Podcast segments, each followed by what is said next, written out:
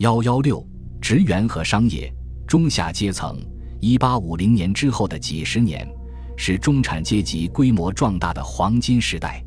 一八五一年，中产阶级是一个相对较小且相当容易识别的群体：专业人士、商人、银行家、大型店主等。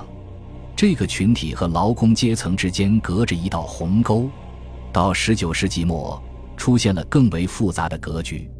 经济变革催生了一个庞大的中间群体，可以称为下层中产阶级。经济中的服务业已经发展成规模越来越大、结构越来越复杂的部门。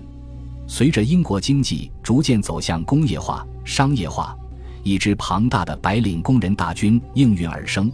他们在零售、银行、会计、广告和贸易领域从事管理和服务工作。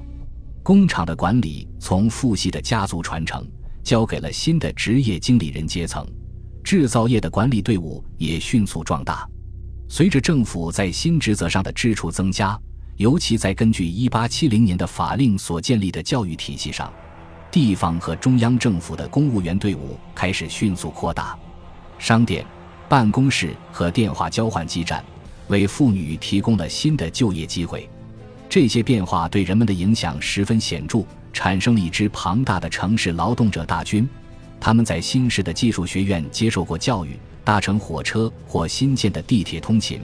他们住在当时位于城市边缘的郊区，或像克罗伊登这样的小镇。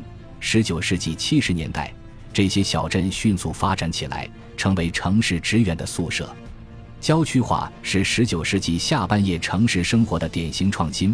成排的整洁的房屋，或是小型公寓，或半独立式，而且屋前屋后常常带着小花园。这些景象显示了这一新社会阶层成功的实现了自己的住房理想。这些家庭在自由主义时代过得很好。自由主义要求个人取得成就，这一阶层响应了自由主义的号召。他们崇尚着美德、竞争、体面、效率和目标感。他们尊重成就、金钱和成功，他们不确定自己在社会秩序中的地位，对那些认为自己拥有指挥权的人做出了回应。他们也尊重等级制度，在这方面，他们与19世纪50年代坚定的个人主义是自由主义者的大不相同。